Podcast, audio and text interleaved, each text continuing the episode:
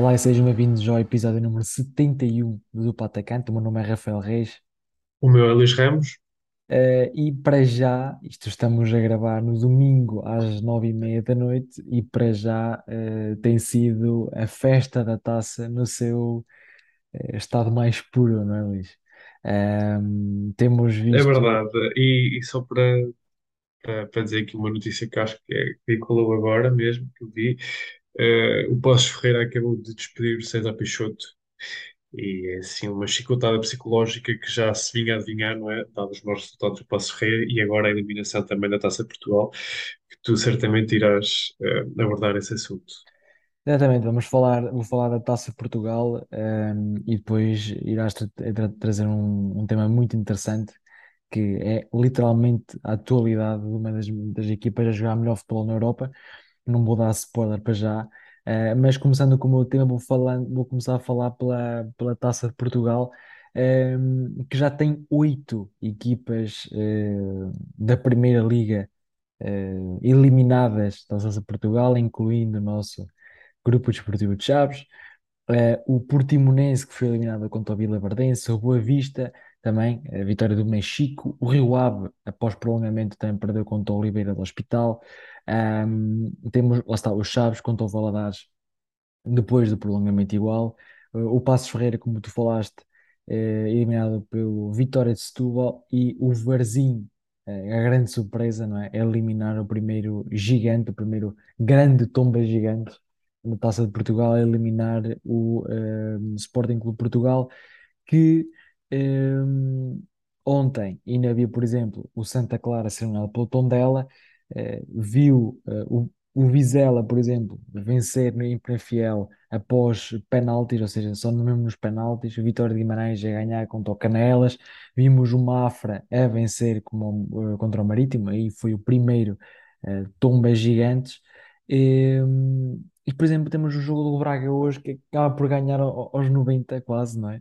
Aos 89 minutos, o Paulo Oliveira a fazer o golo e eh, não querendo individualizar um bocado, mas também sendo um bocado eh, quase obrigado a falar um bocado do Sporting. A época do Sporting está realmente a correr mal. Eh, falou-se no final do, do, do jogo eh, acerca das soluções, das poucas soluções que, que o Ruben Amorim tinha no, no banco. Mas a verdade é que, e como ele disse, não se pode estar a falar de falta de soluções quando estamos a jogar contra uma equipa da Liga 3. Obviamente, não está a tirar mérito ao Barzinho, que fez um excelente jogo e passou à próxima eliminatória. A verdade é que o Sporting eh, não criou ocasiões de, de tentar sequer ganhar o jogo. Eh, viu-se, e aquilo também aconteceu um bocado ontem, não é? Com o Benfica, claro que o Benfica foi sempre dominante, o Caldas aguentou como pôde. Havia lá um central colombiano que eu já não lembro o nome, que ele já nem se conseguia pôr de pé.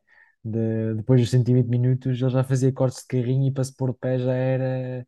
Mas lá está, é, é, é isto a festa da taça e também é isso que eu queria trazer aqui: é, é, é jogar eh, e, e é importante jogar principalmente em casa, mesmo em casa, não é? Não é, por exemplo, como o caso do Barzinho que jogou no, no, no estádio de Barcelos. É importante para as equipas, para a terra, eh, porque é a ocasião de uma vida para muitos destes jogadores.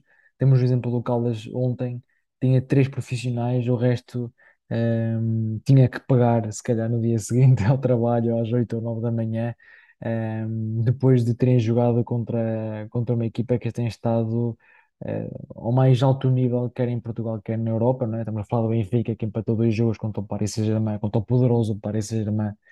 Ehm, e por falar em Champions, por falar em, em, em Benfica e falar em, em Champions, quero fazer, quero tratar também aqui de um tema assim muito rápido por um jogador que este ano eu já o achava eh, incrível e toda, acho, toda a gente o acha incrível, eh, inclusive o selecionador nacional, eh, mas é um jogador que cada vez mais me tem saltado à vista pelas qualidades todas que, que ele tem. Eu estou a falar de Diogo Costa. É um guarda-redes que não é alto para a sua posição, tem 84, 85, ou seja, não é um guarda-redes muito alto. Por exemplo, estamos a falar do, do, do Courtois, eu vou verificar aqui ao certo, mas eu acho que ele tem eh, um, quase, quase, quase 2 metros, até passa. Eu acho que até passa de, de 2 metros, tem 2 metros, exatamente. Ou seja, estamos a falar aqui dos meus guarda-redes do mundo. eh, que fez, se calhar, uma das exibições mais memoráveis numa final da Liga dos Campeões do ano passado. Eh, e depois temos o Diogo Costa com 1,84, vou confirmar também, mas acho que é mais ou menos isso. Mas só que tudo o que envolve o 1,86, tudo o que envolve eh, a função de um guarda-redes não é apenas estar entre os postos, não é? Por exemplo, temos o exemplo do Vlaco Dimos, que entre os postos é um guarda-redes muito bom, mas depois fora deles é um guarda-redes muito limitado. Ahm, a sair eh, fora do- da baliza, com os pés. Ou seja, eu, eh, para concluir, eu lembro-me de uma exibição de um guarda-redes que a mim me encheu o olho eh, e que para muitos comentadores e especialistas, que não é, não é o nosso caso, certamente, consideram a melhor exibição de sempre de um guarda-redes, que foi o Neuer no Dragão, aqui no Porto, que defende tudo o que havia para defender em 120 minutos, foi a penaltis e ainda defendeu os penaltis. Eh, e Diogo Costa, o que fez eh, em Leverkusen, é, não é ao nível do que fez Neuer no Dragão, mas é um nível muito parecido. Temos um jogador que em 20 minutos faz uma assistência com um passe brilhante e defende uma, um, um penalti, fora ainda o que não defendeu durante o jogo, eh, mantendo então a, a baliza do, do Porto inviolada durante, durante 90 minutos. Eh, é caso para dizer que Patrick Schick já não deve dormir a pensar em, em Diogo Costa cedeu o lugar ao Demirbay, que também já, também já está com um bocado de pesadelos do, do guarda-redes português. A verdade é que o Porto, muito por causa do Diogo Costa nos dois jogos, consegue eh, seis pontos fundamentais para aquilo que pode ser eh, uma possível passagem à próxima, à próxima fase da, da, da Liga dos Campeões. Uh, falando assim um bocado, eu comentando aquilo que tu, tu acabaste de referir, uh, é verdade, esta, esta eliminatória da taça foi muito surpreendente, dado o volume de equipas uh, do primeiro escalão uh, que foram eliminadas na primeira ronda. Falando um bocado daquela que foi a exibição do Caldas frente ao Benfica, eu acho que devia corar de vergonha muitas das equipas da Primeira Liga vão jogar com os grandes. os primeiros 15 minutos, o Caldas. um, não deixava o Benfica jogar, estava mesmo a chatear. Ia pressionar lá à frente, bo- bolas e criava perigo, desmistificando aqui um- uma certa ideia que não é necessário propriamente jogarmos fechados contra equipas grandes para conseguir eh, causar impacto e, e- e- e traduzir-se no, no, no bom resultado. Uma exibição, fiquei muito agradado pela equipa do Caldas, eh, e acho que foi, foi um excelente jogo de futebol. Eh, não passaram pela, pela infelicidade do penalti, mas eh, acho que, que ficaram aqui eh, e também vão, vão, ser recordados eh, pelo excelente jogo que fizeram. O Sporting é uma época que de facto está tremida. Já há muitos sportinguistas que colocam em questão a própria posição do Ruben Amorim, que eu acho que é um bocado injusto para o treinador. A verdade é que as soluções deste ano não são ao níveis das equipas que, que que o próprio Amorim já teve. Eh, estamos a falar de ano passado eh, jogava com Palhinha e Mateus Nunes, que, que este ano estão a brilhar na, na Premier League, e agora temos Ugarte e, e Morita, que não sendo bons jogadores, não acho que estejam ao nível dos, dos que saíram, e essa falta de soluções eh, acaba por ser um bocado eh, difícil também para, para, para, o, para o Ó próprio ó, Luís, Amorim. puxando aqui um bocado a brasa à nossa sardinha, eh, nós, nós fomos avisando, é? Ao longo da, da pré-época falamos disso, que as soluções no meu campo eram muito reduzidas. Veio o grego, mesmo assim, tens, e como tu estás a dizer, e nós falamos isso também ao longo da, da, da pré-época, temos Palhinha e Mateus Nunes, que foram os grandes, ehm, os, os alicerces para a conquista do título do Sporting, eh, saírem os dois numa mesma transferências e, e passares a, a Morita e Uribe, a Uribe e o Ugarte, mesmo não tendo, e o problema é esse, não teres uma solução no banco para esse, muitas vezes recorrendo ao Pota médio centro, ehm, vê-se, vê-se que a qualidade do Sporting, do plantel, não tem nada a ver daquilo que era nos, nos anos anteriores. E depois, deixa-me pegar aqui num assunto que é a questão do Ruben Amorim. Eu, por exemplo, eu vejo o Ruben Amorim algo eh, perdido naquilo que, nas soluções que tem e naquilo que pode fazer com a equipa. Eu vejo, por exemplo, o jogo contra- os dois jogos contra o Marseille foram completamente atípicos, não é? Mas pegando naquilo que foi o segundo, que eu, acompanhei mais de perto, eh, a questão de tirar um. eh, prende-se mais com o facto de ele não querer alterar o sistema tático. Ou seja, ele perde hum, o, o Gaio, não é? Que estava a jogar lateral direito, perde o Gaio e podia pensar assim: opa, ok, meto se calhar o, o Nuno Santos na direita, ou meto o Mateus Reis e vou-me adaptando. Ele, ele obrigou-se hum, a tirar o, o médio centro, tirou o Morita, penso eu, e meteu eh, o lateral direito, que foi o Fataú, meteu, jogou a ala toda, é? E neste, neste jogo do Brasil também fez igual. E depois am- lembrou-se outra vez e pensou assim: não, pá, deixa-me ter o, lá, Papadopoulos, ou o que é, ehm, e tirou um ala, não é? E meteu o, o médio, ou seja, contrariou-se um bocado. Ao- Aos 20 minutos tirou um, um médio para pôr o ala e depois tirou o ala para pôr o médio.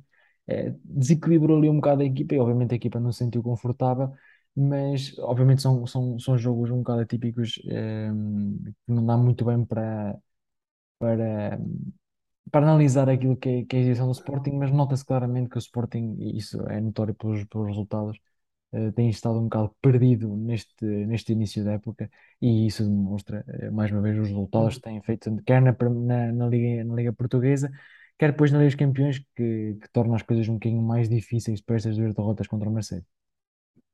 Sim, é um bocado isso que estavas a referir, acho que foi bem analisado, que é, que é o facto do, do Ruben Amorim não abdicar de- do sistema de jogo de três centrais, que, que é o sistema habitual que ele implementa no Sporting.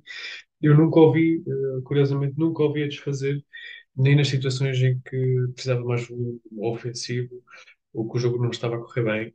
O Ruben Amorim nunca eh, se desfez de- desse sistema pode e introduziu-se eh, diferentes variantes ao sistema, eh, como, como foi o facto da não inclusão do Paulinho e jogar com três avançados móveis, mas o sistema base sempre foi o mesmo.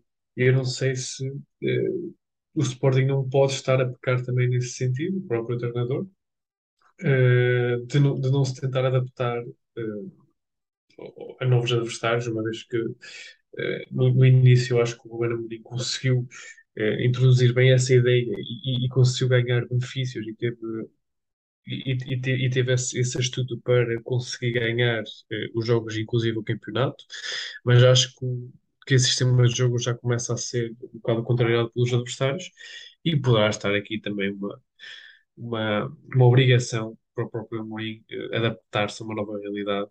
eh, Se bem que esta época já corre um bocado contra relógio, uma vez que estão a ficar atrás em todas as, eh, as grandes decisões. Já ficaram sem a Taça de Portugal, na Liga, do- na Liga dos Campeões começaram bem, mas agora já se deixaram apanhar pelo Marseille. Eh, e na Liga, eh, apesar de de já terem feito uma recuperação, ainda estão atrás de Futebol Clube do Porto e de Benfica. Falando do meu tema um bocado eh, agora, queria, como tu, como tu falaste bem, eu, eu- eu tenho aqui vou referenciar o meu tema, uma equipa que, que está a encantar eh, a nível europeu. Eh, e poderia ter falado de outras, como inclusive o Benfica, mas o Benfica nós diariamente ou semanalmente falamos e cada episódio falamos da, da boa época que está o seu Benfica. Eh, inclusive, ainda não perdeu este ano, eh, conseguiu dois excelentes resultados contra a poderosíssima eh, equipa do Paris Saint-Germain, com uma frente de ataque muito, muito, muito assustadora, não é? Quem, quem dera eh, a qualquer equipa ter os três da frente que tem, que tem o Paris Saint-Germain e o Benfica não, não se, não se, ou seja, não teve medo, não se encolheu, muito pelo contrário, teve exibições muito positivas, podendo, eh, inclusive, até ganhar o jogo eh, de forma, eh, de forma tranquila. Mas, para além do Benfica, Há outra equipa que também está, está a brilhar a nível europeu e é essa que eu também quero trazer aqui, por muitos fatores que também tornam esta equipa muito peculiar, desde já o fanatismo dos adeptos, até à sua liderança pelo próprio presidente e, e o treinador. Eu estou a falar do Nápoles. O Nápoles, eh, o ano passado, também teve o início da época muito positivo e estava na frente da, da Série A. Eh, e, e era uma equipa, uma equipa feliz, digamos assim, eh, as coisas acabaram por não correr tão bem no final da época. O AC Milan conseguiu eh, eh, recuperar os pontos e ser campeão. E eh, existe um episódio curioso que os próprios adeptos eh, roubaram o carro do Luciano Spalletti e eh, apenas eh, disseram que só entregavam o carro se o Spalletti se despedisse. O Spalletti que é, é desde já um treinador que eu admiro, que eu acho que fez sempre excelentes trabalhos, sobretudo no Zenit e na própria Roma. Eh, aguentou-se, não se deu esse tipo de pressão, eh, começou a época e eh, logo desde a pré-época houve uma grande revolução em, em termos de entradas e saídas. Nós estamos a falar de uma equipa que, apesar de, de- de ter, de ter perdido jogadores a custo zero, como foi o caso do, do- da sua estrela de equipa, que era o Insigne e o Mertens, ainda conseguiu ter um, um resultado positivo de 12,9 milhões de euros. Eh, vendeu por 80 milhões, vendeu jogadores de 80 milhões, eh, gastou apenas 68 eh, e, e destacam sobretudo dois grandes jogadores que estão a ser claramente a referência desta equipa do Nápoles, que é Min Jae-kim, eh, que veio do Fenerbahçe por 18 milhões, ele que há uns anos atrás esteve referenciado também para o Futebol do Porto, que não conseguiu contratar, foi na altura para o Fenerbahçe e agora está no AC Roma, e eh, claramente eh, não poderíamos estar a falar do Nápoles sem falar desta pérola que eles conseguiram descobrir no campeonato eh, da Geórgia, no Dinamo Batumi, um extremo esquerdo de 21 anos, chamado, eu vou apenas chamar o primeiro nome porque o segundo é um bocado complicado, Kvisha, é que que apenas 10 Kvaras- Kvaratskhelia. Pronto, tu, tu, tu, tu esse dominas mais que eu, mas a verdade é que apenas custou 10 milhões de euros e a época que ele está a fazer é, é uma coisa de extraordinário. Estamos a falar de um jogador em, que este ano, em todas as competições, ele já leva 25 jogos, inclusive uns 11, uns 11 que começou na Liga Georgiana, 15 golos e 10 assistências. É um, é um jogador que, que está claramente eh, a mostrar-se a mostrar-se a nível europeu Oh, e oh, um, me um permites, excelente scouting da parte do, do Nápoles. se me permites dizer aqui só um dado que este rapaz de 21 anos acaba de fazer, que é ah, ele nos últimos oito jogos, sete, sete jogos, ahm, pelo menos assistiu, ou seja, na- isto contando, obviamente, jogos jo- da Geórgia contra a Macedónia do Norte e da Geórgia contra o Gibraltar. Um, golo e uma assistência, um golo, contra o Torino um golo, contra o Ajax um golo e uma assistência, contra o Cremonese uma assistência, contra o Ajax um golo e uma assistência e agora contra o Bolonha uma assistência. Portanto, estamos a falar aqui de um caso sério. Acho que é uma grande contratação por parte do, do, do Nápoles e, como estavas a dizer, é um trabalho de scouting impressionante da equipa napolitana. Incrível, e, e ou seja, ninguém, ninguém sabia que, que, este jogador existia, eh, mas a verdade é que foi muito bem referenciado. Apenas custou 10 milhões, e digo apenas porque claramente vai, eh, vai se valorizar muito mais e, e vai ser um grande futebol europeu, não há dúvidas para isso. Para além disso, eh, para além destas entradas destes jogadores, não nos podemos esquecer que o núcleo duro do Nápoles saiu. O Koulibaly foi para o Chelsea, temos o Fábio Ruiz no Paris Saint-Germain, saiu também Milik, saiu Unas, saiu o Insigne e o Mertens a zero, saiu também o David Ospina. Então, eh, o Nápoles eh, este ano acabou-se por reconstruir, deixou, perdeu alguns elementos importantes, eh, foi buscar outros jogadores eh, mais novos, eh, mas com excelente qualidade. Ao comando do Spalletti, este ano é uma equipa que marca, tem marcado muitos golos, eh, só na Champions tem 17 golos marcados, 4 feridos, eh, 4 jogos na Champions, 4 vitórias. Também está em primeiro lugar eh, na Série A, com 24 pontos. Penso que mais 3 que o segundo classificado, que é a Atalanta. E este ano já jogou contra o Liverpool em casa e deu 4. Já foi eh, à Holanda jogar com o Ajax e deu 6. Uma equipa que é muito vertical, que recupera a bola e em, em poucos toques eh, consegue criar, criar perigo. E, e eu acho que, que estamos a falar de uma equipa muito positiva, uma equipa que neste momento eh, está a merecer a minha, a minha atenção e eu estou muito curioso também como adepto, lá está, desta equipa napolitana e do próprio treinador, estou muito curioso para ver se desta vez eh, conseguem prolongar este início da época até ao final e conseguir ganhar títulos, que acho que é o, o principal objetivo, porque é uma, o Nápoles sempre foi também uma equipa que teve grandes treinadores, que sempre jogou muito bem à bola, no tempo, já desde o tempo do Sarri, mas que não consegue chegar aos momentos decisivos e, e vencer. Esperamos que um, este ano eh, consigam, que eu acho que seria uma notícia muito, muito positiva. Este, este Nápoles parece-me um bocado hum, aquele, aquele, aquela Atalanta, não é? Que, era, que apareceu ali meio que despercebida eh, numa Champions ou alguma coisa assim há, há, pá, aí há 3 ou 4 anos e Sim, que foi na, na Final Four que Lisboa não foi. foi em Lisboa, exatamente. Exato, e até, e até era, era uma época, eram épocas onde com o Gianpaolo Gasperini, acho eu, que eles eh, eram os eh, 3, 4, 5, todos os jogos, aquilo era uma festa de golos nos jogos da Atalanta, então para para quem apostava era, um, era, era certinho, Eh, mas a verdade é que este Nápoles este ano está a mostrar um futebol impressionante. Lembro-me agora do golo eh, do Lozano eh, contra o Ajax na passada terça ou quarta-feira. Aquilo é um hino ao futebol, o- a maneira como, como eles jogam. É impressionante e ganhar, obviamente, é um- não é um Ajax, ehm, não é um Ajax que tem estado, tem estado bem, inclusive na Liga tá, tem o PSV à frente deles. É um, é um, é, é sempre impressionante ganhar 5 ou 6 ou o que é o, Ajax, não é? E por por cima em, em Amsterdão. Nota-se claramente. Pois é, é interessante também ver eh, a quantidade de jogadores estrangeiros que estão na equipa do, do, do Nápoles. E agora, passando aqui um bocado para aquilo que foi o 11, por exemplo, neste, nesta semana contra o Bolonha, eh, há italianos, há um brasileiro, há um coreano, né, o Kim Min-jae, temos o georgiano, há o esloveno um, francês, um português, um polaco, ou seja, temos aqui muitas, depois no banco também há um uruguaio, há um mexicano, ou seja, temos para aqui uma, uma panóplia de, de nacionalidades e jogadores muito. eh, por exemplo, eu lembro-me de, um, de um- jogador que no tempo do Villarreal eu já, já, já gostava bastante dele, que é o Anguissa, que agora está, está no, inclusive no Nápoles, ele tem estado muito bem este, este ano.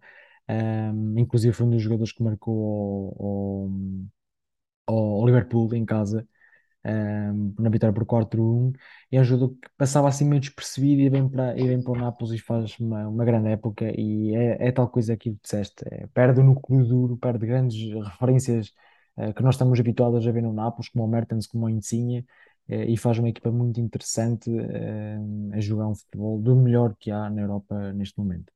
Se esteja alguma coisa a acrescentar, se não, passo para, para É, passamos para, as- passamos para o próximo segmento e, como de costume, começo Começas tu, eu. exato. E o primeiro jogador que trago eh, jogou eh, no Valência, Tottenham e Villarreal. Ok. Vai ser tão- É o Soldado? Exatamente. Roberto O Soldado. Roberto Bem, Soldado. Top máquina. muito bem. O Ainda joga, próximo ainda jogador. joga. Ele estava a jogar ano passado, acho que era no Levante ou alguma coisa, mas não sei se ainda joga. Pois já acho que não joga na Liga Espanhola já. Pois, capaz. Próximo jogo que trago jogou no Leverkusen, Juventus e Bayern de Munique. Leverkusen, Juve e Bayern. Sim, tinha sido Leverkusen. E depois tinha calhado no Bayern. É assim, de Juventus para o Leverkusen. Ah, é o, o Arthur Vidal. Exatamente. O Arturito, Arthur Vidal. o. Arturito que neste Andou ali momento joga no perdido a Flamengo, Leverkusen. que, que teve equipas, são excelentes equipas, para além do Bayern de Munique, ainda passou pelo Barcelona. Por isso é uma carreira interessantíssima. Exato. Interessantíssima. O próximo jogador que eu te trago jogou eh, na Roma, no Inter e eh, no Royal Antuérpia. O Nainggolan. Exatamente. O Nainggolan. Eu Raja acompanhado, Nainggolan, tinha acompanhado o Antuérpia e, e ele não é. Ele é um jogador que, que sempre teve muitos problemas, tanto pessoais, não é? Que ele eh, estava ali no Inter e acabou por ir para o, para o Cagliari por, por, por, eh, por causa da mulher. Acho que a mulher tinha uns problemas quaisquer de saúde. sim, tinha um cancro na mama e que ele, decidi- ele abandonou, lá está, o Inter de Milão para estar mais junto da mulher que estava a fazer tratamentos nessa Exato. região. E depois acaba por ir para a Bélgica, onde irá terminar com certeza a carreira. E no Antuérpia que tem estado eh, no auge, agora vem duas derrotas seguidas, acho eu, mas tem estado muito bem no início da época, e muito também por causa de, de, de, de Nainggolan, que é sempre um jogador importante em qualquer equipa onde esteja, porque é sempre um jogador muito bom. Eh, da minha parte, trago-te jogadores que tu conheces bem. Isto já é uma, uma, uma ajuda. Em, trago-te um jogador que passou. Esta primeira é fácil: Porto, São Paulo e Galatasaray.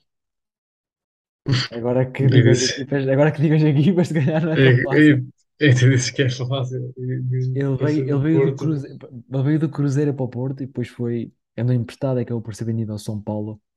Ah, foi um jogador que saiu de uma maneira muito caricata do Porto. Michael, eu estou a falar Michael, Maicon, Michael exato. Rock. Ele que, ele que sai do, do, do Porto, eu lembro-me de um jogo, acho que em- contra o Arouca em casa, não Por foi? ter fingido, por ter fingido uma lesão, não é? Na Fugiu a altura. lesão e, fu- e fui a, fui a andar até, o- até, o- até, até à linha de fundo. O Porto naquele, naquele ano não estava nada bem. E acaba por sair pela porta pequena. Um jogador que, inclusive, deu títulos ao Porto, naquele golo. E foi capitão. E na altura foi capitão. Exatamente. Até acho que era capitão nesse jogo. Portanto, acho que ainda, ainda, ainda pior. Ele ainda ganhou uma Liga Europa, Taças do Porto, Taças de Portugal, Ligas por aí fora. O meu segundo jogador ahm, teve o Porto, Watford e Sevilha. Porto, Watford e Sevilha. Exatamente. Saiu do Porto diretamente para o Watford. Do Porto para o Watford e Aliás, espera aí, Sevilha. estou-me a enganar. Ele estava. Não, mas sim. Ele esteve, ele esteve eh, emprestado ao Porto pelo Watford e depois, entretanto, o Porto é que o comprou. Exatamente, é isso mesmo. E depois foi vendido ao Sevilha. Ou emprestado, exato. Emprestado ao Ah, Sevilha. eh, ele veio ok. do Watford para o Porto.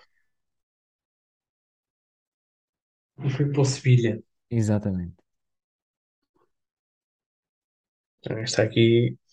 Foi um jogador que, quando veio para o Porto, alguns não achavam que ele era grande coisa. Ele jogava em muitas posições, jogava na esquerda, Ah, na já sei direita. quem é, já sei quem é. É o Lyon. Miguel Ayun, exatamente. Temos isto em erro, portanto, peço desculpa. Ele que acaba por mesmo ir para o, para o Porto emprestado do Watford, depois o Porto contrata e depois foi emprestado ao, ao, ao Sevilha até ser contratado pelo Villarreal. Portanto, é assim, é engraçado ele que joga hoje em dia no América do México, com 34 anos. Ainda jogava meio campo, ainda jogava ali em muitas posições.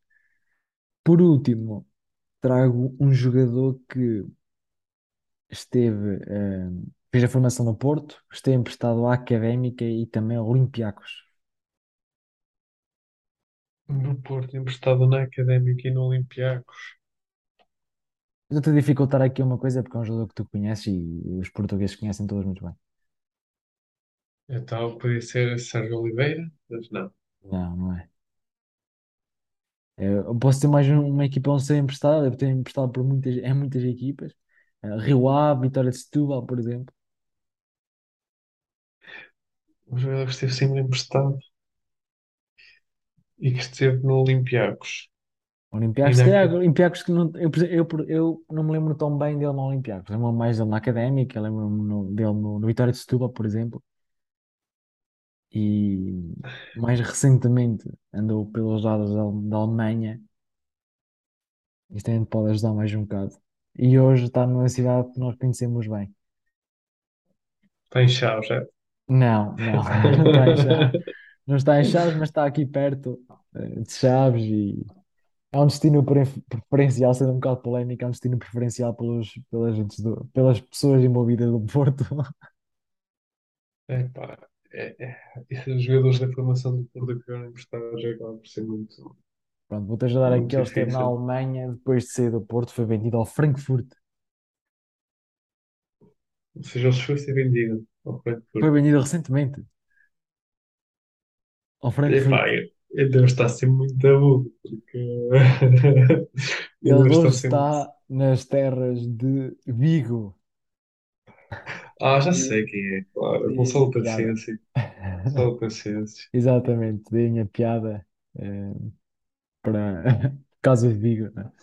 Eh, isto são três jogadores que eh, todos partilharam balneário com, com, inclusive são dos três jogadores do Futebol Clube do Porto, que é também onde tu fui buscar jogadores que, que tu conhecias, porque este, este rapaz teve apenas duas equipas, não, aliás, três equipas na Europa, Paulo do Porto, eh, no União da Madeira, emprestado pelo Futebol do Porto, e no Apoel Nicosia. Eh, hoje em dia está eh, na América, no Atlanta United, e ainda passou ali cinco épocas pelo Deportivo Guadalajara, do México. Ele é mexicano e eu estou a falar de Raul Godinho, que veio para o Futebol do Porto como internacional sub-20 mexicano e como uma das mais promessas de- das balizas de- da América do Sul.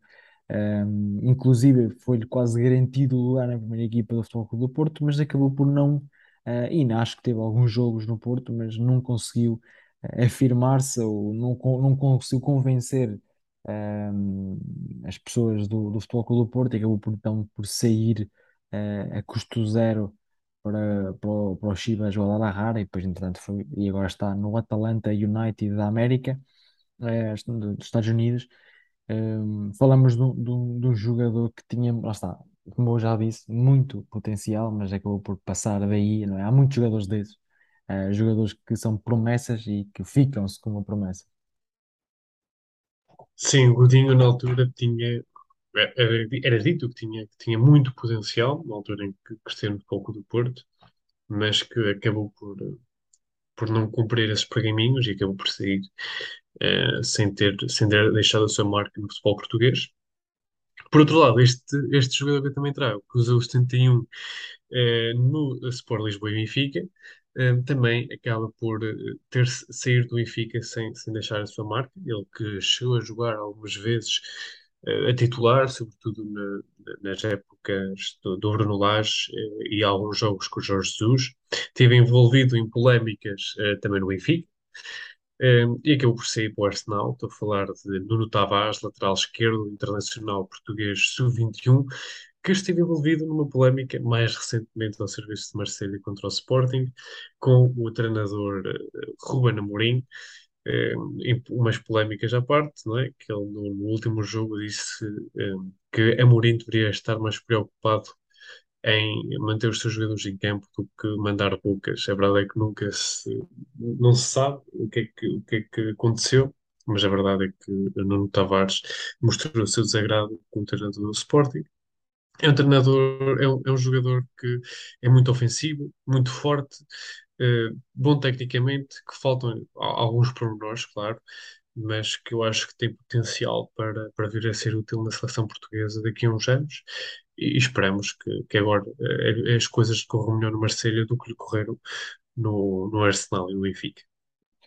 Eu acho que o, o Nuno Tavares é perfeito para jogar no sistema tático do Marselha, com dois alas, porque ele é um jogador muito ofensivo, ou seja, um jogador que a jogar, por exemplo, no caso, no Sporting, vamos supor, no Sporting era um excelente jogador para jogar no Sporting. Sim, Era um sim. no, no sistema tático do Ron Amorim era E é bom, e é bom fisicamente, forte, Exatamente, isso, só isso que lá está, é como tu disseste, tem muitas dificuldades, tem outras dificuldades, inclusive no processo defensivo, onde é um jogador que defende muito mal, e se calhar foi isso que o levou também a sair eh, tão cedo do, do, do Benfica, e depois também não teve muitas oportunidades, que teve algumas no início, mas eh, eh, a comprometer um bocado no, no Arsenal, e depois, entretanto, sai agora para o Marseille, onde tem mais, claramente mais destaque, duvido muito, sinceramente, e esta é a minha opinião eh, que irá ser eh, útil no futuro para o, para o Arsenal, eh, com o Zinchenko e por aí fora.